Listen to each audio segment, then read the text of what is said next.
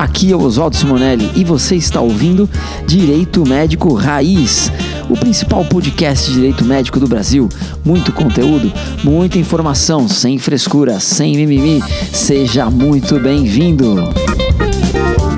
Olá pessoal, tudo bem? Estamos de volta aqui com o nosso podcast Direito Médico Raiz. É isso mesmo, muito conteúdo para vocês sobre direito médico, sem frescura, sem mimimi. E hoje eu estou aqui com uma presença ilustríssima.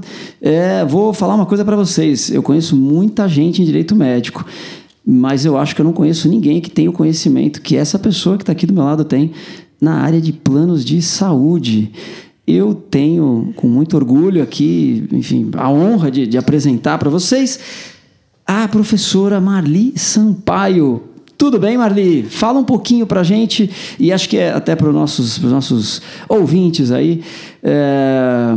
Fala um pouquinho para a gente da sua história. Eu, eu, eu não gosto muito de apresentar as pessoas, eu acho que fica muito mais natural, muito mais espontâneo. Quando você conta para a gente, o, o meu o meu convidado aqui fala um pouquinho sobre a sua história, como é que você entrou nessa área, como é que você conheceu essa área, como é que você chegou até essa área. Seja muito bem-vinda ao nosso podcast. Olá, Oswaldo. Olá, pessoal. Tudo bem com vocês? É, eu gosto muito da área de planos de saúde e vou trazer um pouco né, da minha história, do que da minha luta com com os planos de saúde. Eu não gosto muito de falar minha luta contra os planos de saúde, sabe, Oswaldo? Eu gosto de falar minha luta pelo direito que se resulta da, da, da luta nos planos de saúde. Porque, na verdade, às vezes tem as pessoas que atuam do lado das operadoras de plano de saúde, mas também tem o lado do consumidor. Então, a minha história com planos de saúde decorre da, de todo o meu histórico na defesa do consumidor. A minha área, a minha área de atuação é o direito do consumidor. Então, na realidade, Oswaldo, que, o que acontece? Nós somos 200 milhões de consumidores. E desses 200 milhões de consumidores, nós temos aproximadamente aí 50 milhões de pessoas que têm planos de saúde. Né? Recentemente, a, o, o, Conselho Nacional de Justiça lançou uma pesquisa, viu, Oswaldo, falando a respeito da quantidade de reclamações contra as operadoras de planos de saúde. Ah. Né? E essa pesquisa do CNJ, ela veio, foi uma pesquisa feita de 2008 até 2013. E eles viram que cresceu em 130% o número de demandas contra as operadoras de planos de saúde, que na realidade o que eles, o que o consumidor de planos de saúde está reclamando, ele reclama de procedimentos, medicamentos, medicamento em primeiro lugar, procedimentos, negativa de cobertura de procedimentos e internação. Agora, enquanto, agora veja bem que interessante, né? É, enquanto cresce a demanda contra os planos de saúde, o, o, essa pesquisa do Conselho Nacional de Justiça ela foi feita com, em relação ao direito à saúde. Não foi uhum. reclamação contra planos de saúde, direito à saúde. Ou seja, envolveu SUS e Entendi. planos de saúde. Entendi. Entendeu? Mas me fala uma coisa, deixa eu já. Aqui é um bate-papo, tá, Maria? Sim, sim. Eu sim. quero que você fique bem, bem à vontade. E mas me fala um, um pouquinho, é, é, você, você, você é mestre, você é doutora, né? Eu e, sou. E, e, você, enfim, conta um pouquinho dessa sua trajetória acadêmica, só para a gente situar um pouco você, assim, no, no meio do, do, do, direito à saúde. no meio acadêmico, é. né? É, bom, eu, eu sou formada em Direito pela USP, pela Universidade de São Paulo. Eu fiz, depois da, de, de, de terminar o, a graduação em Direito pela USP, eu fiz o mestrado na Universidade Universidade Metropolitana de Santos, em Direitos Difusos e Coletivos, e agora deu o upgrade, a, a, minha relação mais estreita com o direito à saúde, foi que eu fiz o doutorado em saúde pública na USP. Eu voltei para a USP e fiz o doutorado legal, em saúde pública legal. lá. Ah, e que é, enfim, uma excelente faculdade. Eu fiz algumas matérias na, numa época que eu pensei em fazer mestrado lá, enfim. Depois acabei indo para a Escola Paulista de Medicina. Mas é, e quando que deu esse clique? Logo que você se formou, você já pensava em trabalhar com saúde? Quando é que entrou essa história na sua vida? Assim, quando é que você começou de fato, falou, é isso que eu quero fazer? É, a questão dos planos de saúde, enfim, quando, quando é que te deu essa essa Eu era técnica estalo? em radiologia, sabia, Oswaldo? Ah, então você já era da área da saúde, que legal. Eu trabalhei 20 anos como técnica em radiologia. Olha que então trabalhava em hospital. Tá. E aí essa linguagem médica, essas nada disso é, soa estranho para mim, o nome das patologias. Obviamente que uma coisa são as patologias de, de algum de, de 30, 40 anos atrás e as patologias de hoje que modificaram muito. Mas eu fui técnica em radiologia. Conhecia o ambiente, Conheci né? o ambiente, É, então não legal. é tão estranho assim Sim, para mim, sabe? sim. E depois, depois eu comecei a trabalhar, trabalhar com direito do consumidor e, e foi afunilando, afunilando até que surgiu, começou, começaram a surgir algumas demandas, né? Que eu sou advogada também, Uhum. começaram a surgir algumas demandas em relação a planos de saúde e a necessidade de se aprofundar, de começar a conhecer mais, de começar a estudar mais e de repente as minhas aulas de, de, de direito, direito do consumidor começaram a se transformar um pouco mais com direito à saúde, plano de saúde. Estamos aqui. ah, legal demais. E, e é assim, é, é, a questão da saúde suplementar, né? A gente, é, é, o SUS, se a gente pegar a estrutura do SUS, ele e eu sou um grande defensor do SUS. Acho que Eu também defendo muito, defendo muito. Eu acho que o SUS, ele, ele não, não funciona como deveria funcionar, mas funciona para muita gente. é e ele é jovem. Jovem. Ele é jovem. Se a gente Jovem. Pensar, a gente está falando de 30 anos, né, da Constituição. Exatamente. Ele é jovem. Para um plano de saúde, porque o SUS é o grande plano de saúde dos brasileiros, né? É, é, 200 milhões. Por um plano de saúde que se propõe a atender uma população de 200 milhões, porque não adianta ficar comparando, ah, mas o sistema de saúde inglês, mas o sistema de saúde, enfim, o norte-americano não é, não, é igual ao SUS, enfim, lá se você não tiver o tal do Social Security, lá, Security Number, né, que é o, o seguro social deles, você não tem acesso à saúde. Muitos países querem Né? ter um, um sistema Sim, único de saúde como é o nosso. Sim. Mas o, o fato é que assim, eu vejo que, é, não sei aí se você tem a mesma percepção, é, o que eu vejo é que a, a saúde que era para ser suplementar, num determinado momento acabou sendo a principal, né? Uhum. Porque é, é, hoje, assim, quem usa o SUS, né? Eu acho que se fizesse uma pesquisa, eu, eu não estou falando com nenhum dado científico, mas eu acho que se fize- se fizesse uma pesquisa com o usuário do SUS, eh, ele já tem a ideia de que se ele pudesse pagar um plano, ele pagaria Pagaria. né? Então a gente vê que, na verdade, criou-se a, a ideia de que é essencial se ter um plano de saúde. E acho que essa men- mentalidade que talvez a gente tivesse que começar a mudar um pouco para que o próprio SUS se tornasse mais efetivo, talvez, né? Para que as pessoas cobrassem mais do- do- dos governos, né? O- a necessidade do SUS atender a população, né? É, sabe, Oswaldo, uma, uma coisa que eu acho bem interessante no SUS é o sistema regulatório. Que é aquele sistema de distribuição de Sim, vagas, sim, sabe? sim. Acho, acho uma coisa muito importante. É, é, é, ali busca-se efetivar, como, como você acabou de dizer, o SUS é um programa jovem, não é? Sim. Então, busca-se efetivar através dessas centrais regulatórias, que são centrais de distribuição de vaga, o acesso, o acesso igualitário e humanitário à saúde. É, o que é, o que eu imagino como um sistema de saúde suplementar às operadoras de plano de saúde, que elas deveriam também ter uma central parecida com essa do SUS. Uma Ah, central de distribuição de vagas, uma central de distribuição de procedimentos. O cidadão vai nessa central, olha, minha operadora é XYZ, a central vai lá e distribui. Como é que ela, ela faz, como que são os acessos, Uhum, etc. Tudo isso seria uma questão de estruturar, de montar, mas a ideia principal Ah, que eu gostaria que fosse implantado seria o sistema regulatório Interessante. através da ANS. Mas quando você fala para a ANS regular, ela fala, eu já regulamento, mas não é a regulamentação através de, de, de, de, De normas, portarias, né? de É, portarias, é. de resoluções de portarias. É, a regular, regulação tal qual é feito no SUS. Distribuição de vagas e procedimentos através de uma central da ANS. Essa é a minha ideia. Não, nossa, acho brilhante. Escrevi um brilhante. artigo sobre isso, viu? É, muito bom. Já escrevi, já, está Já? patenteada. Ah, tá ótimo. é isso aí. É, é, não, é uma ideia, é uma ideia bem interessante mesmo. Faz a gente, a gente refletir, enfim, se não seria uma, uma saída, né? Para melhorar também o atendimento dos planos, né? Que a gente vê que também É. tem muita reclamação de consumidor, né? Em cima dos próprios planos, enfim. Exato. É, e se a gente parar para pensar também, a ANS é muito jovem. É. Né? A INS também é muito jovem. É que a gente tem essa necessidade de que as coisas talvez aconteçam numa velocidade que é nossa. Né?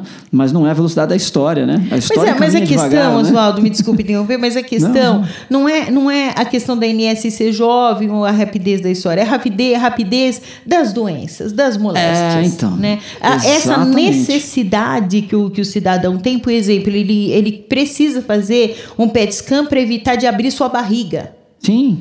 E, ao invés dele fazer uma laparoscopia exploratória, ele faz um PET scan. Sim. E isso é uma necessidade premente. A operadora vai lá e simplesmente recusa. Ela recusa o PET scan e quer que ele vá fazer uma laparostomia exploratória para abrir a barriga, pegar uma infecção. Né? Então, quer dizer, é, o que sai mais barato para o plano de saúde? Fazer o PET scan ou a laparostomia exploratória?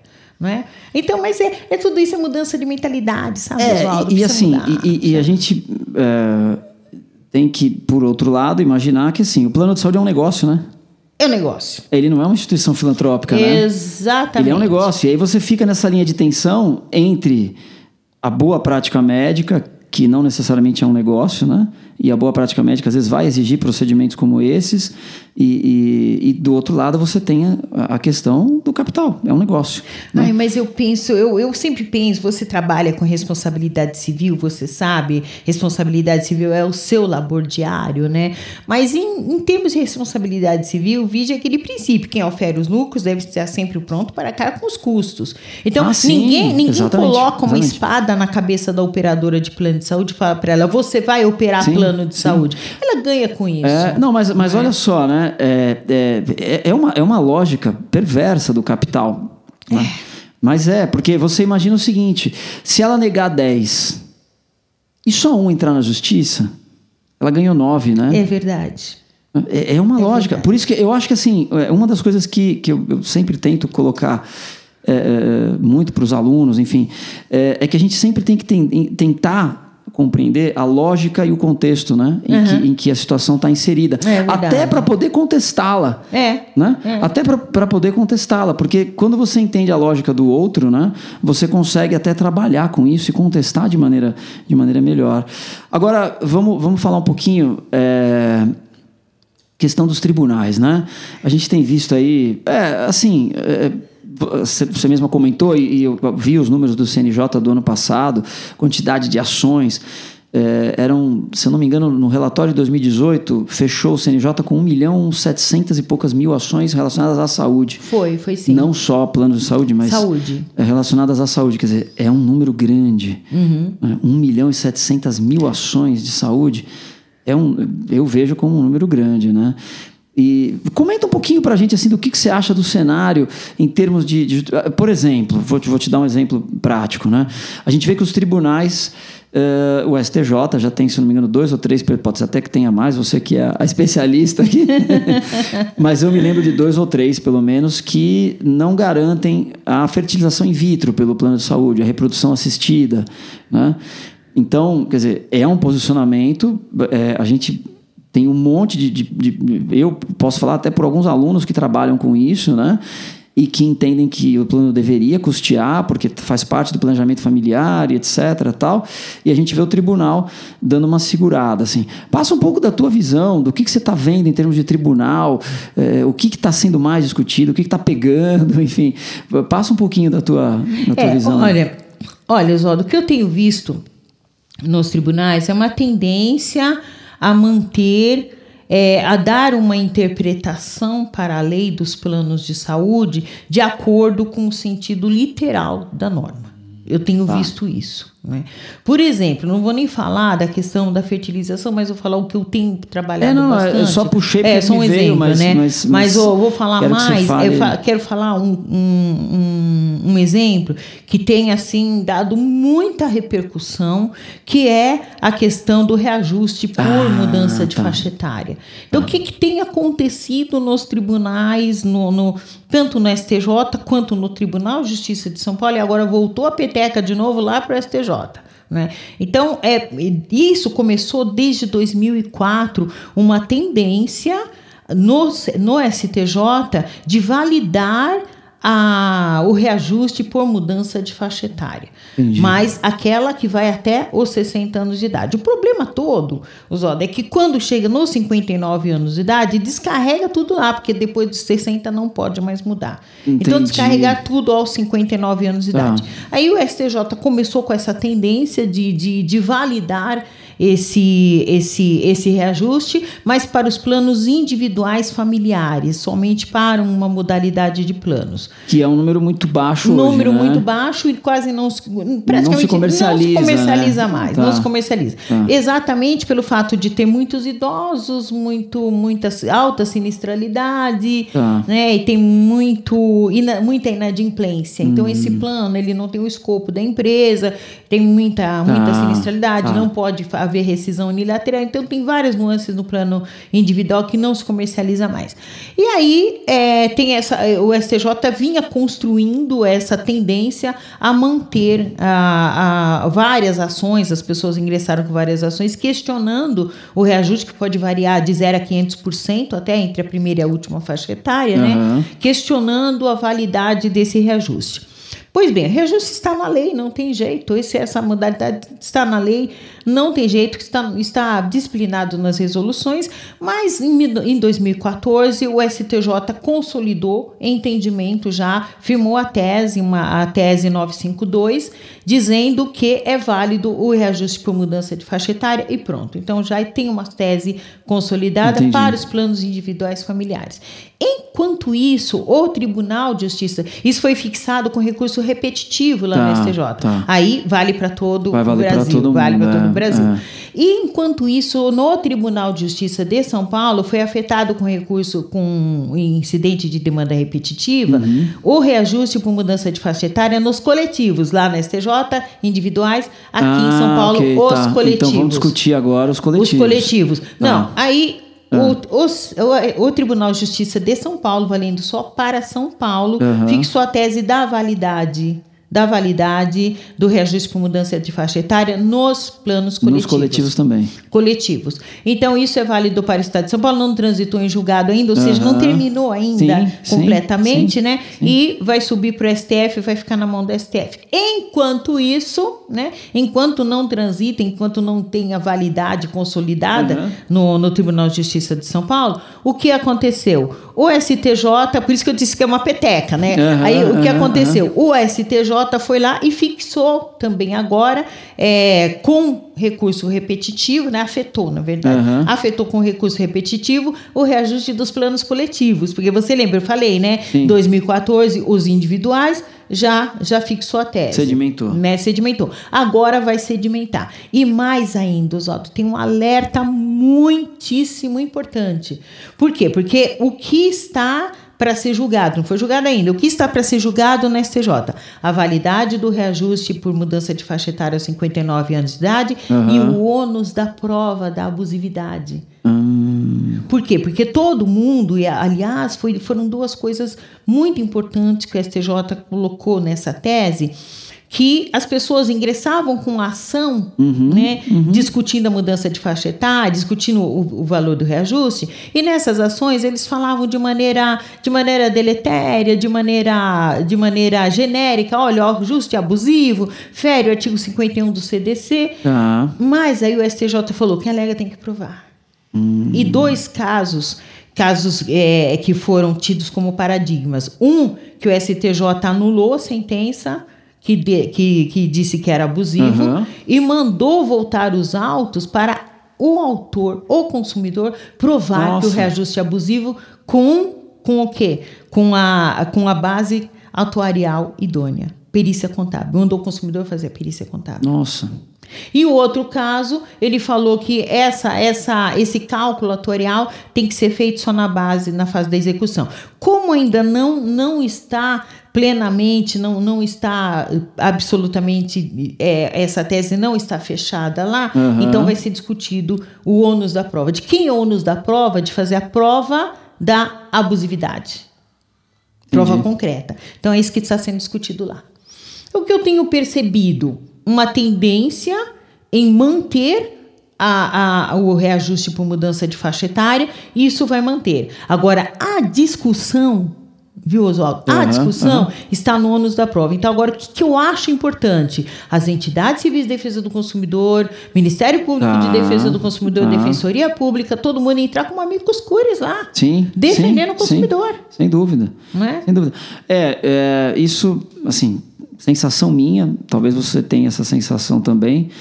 O que eu vejo é que os tribunais superiores estão um tanto quanto empenhados em diminuir as demandas judiciais, isso. né? em restringir as demandas. né? Resumo, é isso. É, isso a gente vê tanto no âmbito do SUS, Uhum. né? e agora chegando também é, aos planos de saúde. Né? É isso, os, os incidentes de demanda repetitiva nos tribunais regionais fizeram isso, eles vão, eles chamam a hora que in- instaura, suspende tudo. E a hora que, que, que define a tese, Aham. aplica-se a tese para todos. E no, na- no recurso repetitivo, no STJ, STF, é a mesma coisa. É a Então, mesma concordo coisa, com né? você. A tendência é essa, em reunir tudo, uma tese só, aplica-se É, tudo. porque você pronto. vê, te- teve um julgamento recente né, no STF a respeito da judicialização, questão de medicamento, registro na Anvisa, vai ter outro que acho que vai ser julgado agora em outubro, se eu não me engano. Dia 26. É, né? 26, E canabidiol. aí, então, uma das coisas que me chamou a atenção nesses julgados é eles colocarem a, a, a, a capacidade financeira da parte. É isso. Aí,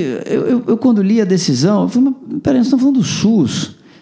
O cara tem que pro- provar que ele não tem condições de comprar um medicamento.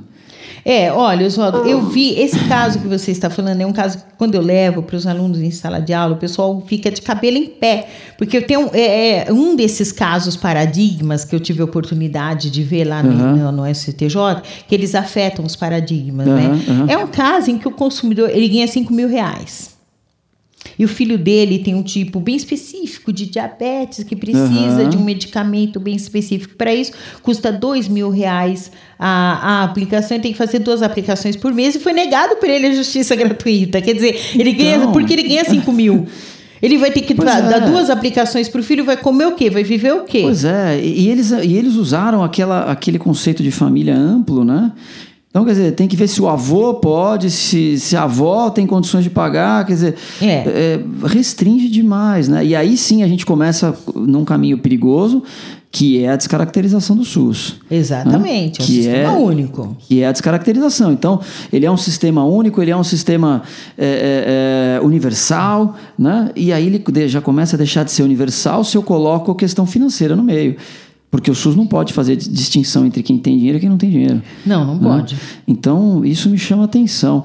É, aquela questão, lembra que a gente, a gente participou de uma, de uma mesa na, na, na ESA sobre coparticipação em franquia, né? Isso não Sim. avançou. A INS morreu, não falou mais nada. Não, a ANS participou ali através do IES, né, o Instituto de Saúde Suplementar, defendendo as operadoras Porque eles fizeram naturalmente, né, Uma, uma norma, não foi? Que a gente foi debater Isso, naquele dia, depois acho que isso. revogaram logo em seguida e iam pôr em consulta pública e eu não, não sei lá É, o que Na aconteceu. realidade, o que aconteceu? Aconteceu exatamente isso que você falou, Oswaldo. Afetar, o STJ afetou com recurso repetitivo essa questão. Que questão é essa? É a questão se o aposentado e demitido tem direito de permanecer no plano de saúde após a aposentadoria ou após a demissão sem justa causa. Não era isso? Não, não. era É, isso? A INS estava criando um sistema de franquia Ah, dos planos de de, franquia saúde. coparticipação. É, a coparticipação até já existe, mas eles estavam criando uns parâmetros meio malucos de coparticipação Tá. e de franquia, quer dizer, sei lá, até mil reais você paga, como se fosse um seguro de carro, sei lá, bateram no meu carro, eu, eu pago dois mil e o que for acima de dois mil é o plano Ah, que paga. entendi. Não sei se você, você recorda disso, Recordo. mas acho que não, acho que isso não voltou, né? É, não na voltou realidade, a- a- Oswaldo, na realidade, o que aconteceu?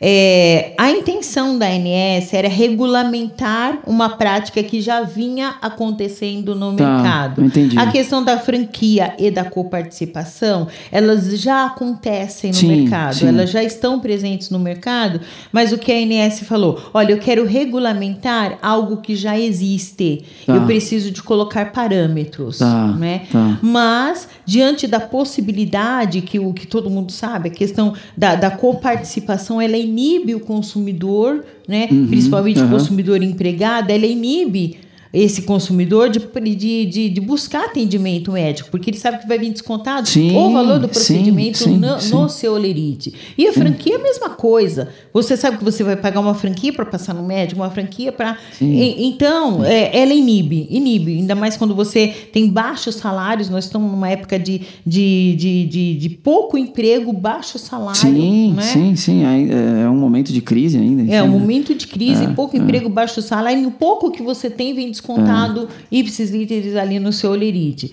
É. É, diante dessa, dessa possibilidade, a OAB ingressou com uma ação no STF, né, exatamente pontuando para a ministra, na época era a ministra era ah, Lúcia, né, né, pontuando para, para a juíza presidente, né, para a ministra presidente, é. essas questões. E foi com base nessas questões que tanto a OAB quanto a Defensoria Pública pleitearam, foi suspensa a regulamentação da ANS. Sim. Mas sim. o que o STJ esqueceu de falar? Também cesse a prática ah, a prática, sim, o que é comum. Sim, e sim. aí cessou a regulamentação, mas a entendi. prática continua. Continuou. Continua. Entendi, entendi. Continua. Ali, para a gente já encaminhando aqui para os nossos finalmente, vamos tentar fazer um pouco de exercício de futurologia, assim, é, o que, que você imagina desse cenário de planos de saúde? É, a gente sabe que é, dos últimos anos, né, muita gente saiu dos planos de saúde por não conseguir pagar, né? É, a gente vê é, algumas operadoras pequenas que foram sumindo do mercado porque não, não conseguiram se sustentar, porque também é um mercado caro, né? A Caríssimo. saúde é cara, né? A saúde não é Caríssimo. barata, né? É, e a gente vê grandes grupos que acabam chegando e estão tomando conta aí de um, no mercado. O que, que, você imagina? E aí é futurologia mesmo, sem compromisso. é, é, é, o que, que, você imagina desse cenário daqui por diante? Quer dizer, você acha que vai, a gente vai conseguir trazer as pessoas de volta para os planos de saúde? Você acha que, assim, é, essas questões como a gente colocou e você pontuou bem, assim, no sentido de é, manter reajustes por idade e aí também, é, porque o reajuste é por idade e também tem a correção, né, da sinistralidade, da inflação, enfim. Tem, recebe, dependendo do tipo de plano que você tem, você recebe três tipos de reajustes. Três tipos de reajustes, ano. né? Três tipos de então, reajustes. assim, sei lá, assim, eu só queria saber a sua opinião. O que, que você acha desse cenário? Como é que você acha que isso vai se comportar daqui a uns anos? Enfim, o que, que a gente espera? O que a gente pode esperar desse cenário? Olha, Oswaldo, tem, eu acho que tem uma diferença entre aquilo que que nós gostaríamos e aquilo que de fato acontece, Sim. né? O que o que o brasileiro, o cidadão que que utiliza, que necessita de plano de saúde, que ele espera atenção à sua saúde, nem que seja atenção primária à saúde, Sim. né? É, o que eu imagino que os planos de saúde poderiam fazer seria se espelhar no SUS e cuidar da atenção primária à saúde. Sabe, o SUS Excelente. faz isso, mas o SUS deveria melhorar muito a atenção primária, ou seja, o preventivo, antes da pessoa adoecer. Né? mas Verdade, quando você, verdade. você fala isso para a operadora, o que, que a operadora quer fazer? Quer obrigar a pessoa, se a pessoa não fizer o preventivo, não vai passar no médico, não vai. Já quer, já quer entrar proibindo, proibindo, proibindo, na, ao invés de, de, de trabalhar com atenção, com cuidado, já entra com as vedações. Sim. Então, o que nós imaginávamos, o que nós gostaríamos. Atenção básica à saúde como medida de prevenção. Atenção, atenção médico da família, sabe? Acho Sim, que talvez sim, isso fosse sim. o ideal para evitar a doença, para cuidar da saúde e não, não, não tratar a doença. Talvez esse fosse o país imaginário. Agora, dentro dessa perspectiva, dentro dessa perspectiva do, do, dos tribunais que entram com cada vez mais força e da, diante da ANS, que a ANS ela regulamenta, mas regulamenta é, pró mercado, pró manutenção Entendi. do mercado, pró manutenção do mercado. O que eu vejo é uma, é uma tendência de modificar, já existem vários projetos de lei modificando a, a lei dos planos de saúde, né? modificando e modificando A 9656. bastante. É, modificando a 9656, revogando algumas resoluções. Aham. E trazendo outros tipos de plano de saúde com menor cobertura para, para o para o, o, o beneficiário, para o consumidor. Ah. Então, diante, né, fazendo esse, esse, essa futurologia, mas já observando o que de concreto tem tramitando lá pelo Congresso, é, eu vejo cada vez menos cobertura né? E Entendi. com maior, maior exigência da participação financeira do consumidor e, consequentemente, uma maior demanda para o Sistema Único Para de o Saúde. SUS. Eu vejo Entendi. isso. Não sei se é a sua opinião, me Não, diga. não, me diga acho é você isso. o que Não, acho você que é isso imagina. mesmo. Acho que é isso mesmo. Não é um cenário muito, muito agradável para o consumidor. Não. Esquisita, porque dá a impressão que tem plano, mas não tem plano, né? Esses planos os- é, é- são é, é, isso que você comentou, acho que são aqueles chamados planos populares, né? Que São os que populares que, estavam vão ser tentando- criados, isso. é, Estavam tentando criar um tempo atrás, teve uma resistência grande, e agora parece que isso vai acabar se encaminhando, enfim. É, eu acho que assim, a ideia não é ruim, né? Você ter plano popular, né? Mas não adianta ter um plano popular que a pessoa só paga, aí não resolve É, nada. o- a questão né? do plano popular Não é assim, precisa avisar para a doença Né? que ela não vai É, ter um então, tipo de não cobertura. cobertura, né? Precisa avisar para a doença para ela não combinar antes precisa combinar doença, né? antes com, a, com a doença, É. não é? É, Porque então. porque senão você paga, paga, paga o plano popular e na hora H, na hora da necessidade de cobertura, você vai para o SUS. Não, Exatamente. não, não estou crucificando o SUS como, Exatamente. como você disse, Não, não, não, como eu não, disse não, aqui, Mas né? é, é que não é justo. Não é justo. Não é justo. Ele paga né? duas vezes. É, Quem é. paga plano de saúde e vai para o SUS está pagando duas vezes. Sim. Ele paga enquanto cidadão, né? Sim. E paga pelo plano de saúde. sim. Então, na realidade, eu acho que a partir do momento que quando o cidadão ele se vê que paga plano de saúde, quando ele se vê obrigado a buscar o SUS, naquele mês eu acho que a operadora não deveria receber dele, deveria suspender o pagamento dele É verdade. né? Deveria Verdade. suspender. Mas isso Verdade. aí são, são algumas questões legislativas que eu acredito que possam, é, é, talvez, se vierem o projeto de lei, se abrir para consulta pública, talvez, a sociedade tem que participar bastante disso, né? Sim, e acho que as sim, sim. operadoras têm que se conscientizar de que é, se ela- quanto mais elas afunilarem, não é, vai diminuir a clientela delas. Mas talvez não se- seja o tipo de clientela que elas almejam, não é? Elas não querem. É, né? então, pode ser, pode ser, pode É. ser, é, é, é, é uma possibilidade, né? É uma possibilidade. O, o que eu acho é que é, a participação da sociedade, como você colocou, né? Os órgãos de defesa. Isso. eh, Tem que estar muito Defensoria atento. Pública. Né? E os advogados que militam nessa área, né? Ah, os advogados que Eu militam acho que é nessa muito área. importante, porque a gente sabe que a jurisprudência ela é fixada pelos tribunais, mas ela é formada pelos advogados. Somos né? nós. Somos nós que formamos a jurisprudência. Então não adianta a gente só eh, criticar né, a jurisprudência, achar ruim a jurisprudência, a gente tem que batalhar para modificá-la, né? Exato. E isso a gente faz no dia a dia, enfim, nessa nossa luta, na nossa labuta diária. né? Marli, eu só tenho a te agradecer. Chegamos ao fim. Chegamos ao final. Viu só? Muitíssimo obrigado. Espero que você tenha gostado, como eu gostei. Ah, eu gostei, eu gosto muito de bater papo, né? A gente É, fica meio assim que- no começo, né? Porque É, fica um pouquinho é, são travado. as redes sociais novas, né? É. Novos, novos desafios. Mas eu acho que eu tenho, novos- eu acho, não, eu tenho certeza que você conseguiu levar assim, muita informação para o pessoal que, que, que vai estar escutando aqui o nosso podcast. Tenho certeza que eh, você contribuiu demais, assim, demais. Acho que levar informação, né? Você é uma pessoa que tem tanta informação, tem tanto para passar e acho que é, é muito legal você se, disponibilizar, vir aqui. É isso que é, é- é importante as pessoas entenderem, né? A gente faz tanta coisa.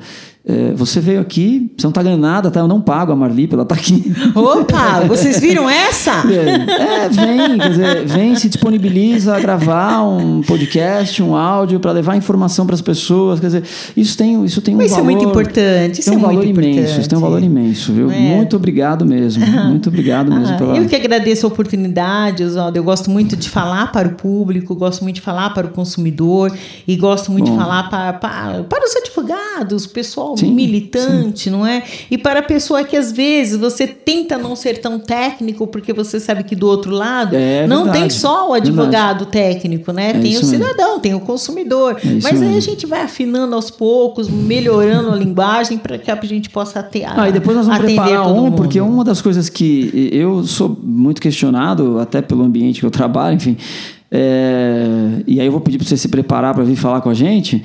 Sobre a relação dos médicos com os planos de saúde, porque essa é uma relação que não é muito falada. Opa, isso, Né? é, isso é muito importante. É, a, gente, a, gente, vê- a gente tem uma agência que cuida do, do, do- do consumidor com, com o plano de saúde, mas os profissionais da área da saúde não têm. O médico, o fisioterapeuta, o odontólogo, enfim, essas profissões né, liberais que, que dependem dos planos e têm contratos com esses planos, mas isso é uma outra história. É uma outra Isso história. vai ficar Vamos conversar um pouquinho- Isso vai ficar na isso, ansiedade isso. do pessoal. Vamos falar um pouquinho mais vai- frente. A gente vai programar para E tem um uma isso. Tendência aí dos tribunais também. Vamos conversar, Vamos, vamos, vamos. sentar e conversar. É isso aí, pessoal. Muitíssimo obrigado. Encerrando aqui mais um episódio do nosso Direito Médico Raiz. Hoje com a professora, doutora Marli Sampaio. Obrigado. Até a nossa próxima aí. Valeu, pessoal.